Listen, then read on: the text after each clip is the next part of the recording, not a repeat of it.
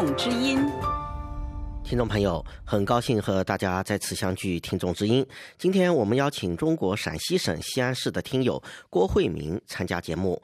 郭慧明听友在给本台的邮件中表示，他以前用收音机收听法广中文广播，如今则使用台湾教育广播电台的手机应用程序。下面我们连线郭慧明听友。郭慧明听众您好。您在来信中啊跟我们说，您呢是北京时间晚上七点到八点，通过呢台湾教育电台转播法广中文广播，是这样子吧？是的，是的，是的，我给你发过三封电子邮件，你给我回过两次。对我们领导也给你回了，是他把您的邮件给我的。谢谢啊。您说是用手机听，就是说台湾教育电台转播的这个广播，您也是用手机来听的，是吗？是的。台湾转播的收音机听得了吗？可以，可以，可以。我用的是手机流量，我们家的 WiFi 效果更好。但是台湾教育电台的转播通过电台能听吗？可以，可以，可以。那怎么听呢？我是我们家的小孩，他下载这个东西，怎样下载他没有告诉我，我只是在桌面上点击收听。那点击法广还是点击台湾教育电台？台湾教育电台，然后在台湾教育电台选项里边可以听到。每天晚上的七点到八点，您知不知道法广中文广播我们也有自己的手机选项呢？不知道，我听法广已经有起码在二十年以上。过去用收音机收听，近两年效果不是太很好，我都没听。这次通过台湾这个教育电台听到了，效果挺好的。那它同时转播还是隔一段时间呢？好像是同步的，与法广是同步的。您是听一节广播还是能够听两节？因为我们现在是有两节广播。北京时间晚上七点到八点，早上那个六点到七点那个，我试验了一下，没有的，没有转播，好像。就是说，我们第一次广播您是听不到。北京时间早上六点到七点，那个好像台湾教育电台没有转播，我试验过几次，没有的。请问您是在哪里呢？西安，陕西西安东郊。谢谢华清学院。您对我们的节目有什么建议吗？我觉着挺好的，我已经爱上，起码在二十年以上。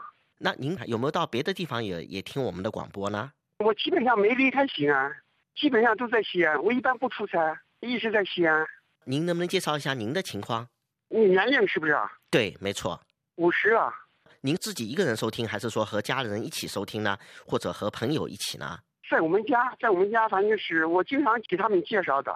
流量快吗？流量还是可以的，可以的。我是包月的，三 G。请问您有什么想补充？什么想补充啊？法网从这个中短波停播以后，反正对于我来说这个损失，通过台湾这个教育电台转播以后，弥补了我这个损失，所以我现在一直喜欢。祝愿法网的听众越来越多。好，谢谢您。家喻户晓。那有时候您能够上网吗？我不上网，暂暂时没有没有上网。手机主要是方便。好，那就这样子，谢谢您，呃，热心听众郭慧明，再见。好的，我来，我将来准备一下我的感想，可以都谈一下。那以后也许我们还有机会。好，那就这样子先。好的，好的，好的，再见，谢谢，OK。另外，听众之音两周前曾连线广东省珠海市网络听友张培强，他给法广提出了许多建言，但由于时间限制，我们今天予以摘要播出。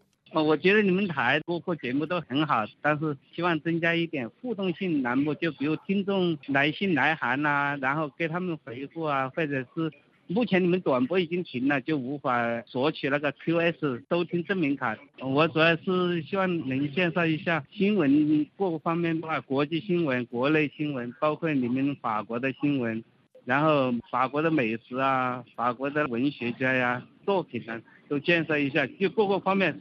更全面一点，哪怕时间不长，就是五分钟，让中国这边的人了解法国的经济啊。有的听广播啊呀，人家还去海外投资。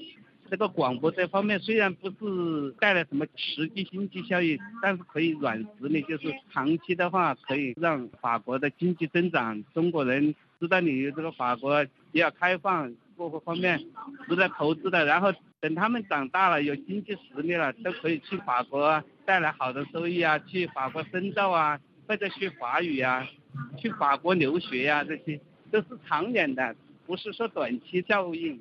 所以做广播就是你主持人每天在播音广播，但是没有听众跟你联系，就没有多大的意义。然后听众跟你联系的话，就是及时的反馈信息，然后问他们收听状况啊，各个方面得到的信息如何啊，进行沟通，那就更好一点了。像有的电台它只有播音，从来不跟听众取得联系，或者是听众联系了他也不回，听众联系两三次就没信心了，所以就不联系了。信号好不好也不知道，那样就没多大意义。就好像一个人，我想找别人说，但是别人不理我，我觉得就要有互动性，然后电台不定期的举行一下活动啊，抽奖啊，各个方面的小活动，虽然不是什么大礼品，小礼品也可以。举办一些，比如说对当前的世界做一下评论啊，或者有什么看法呀，或者是电台自己举办一些活动啊，可以参与的那种，比较时效性的。互动性的节目更好一点。好，谢谢您，张培强先生。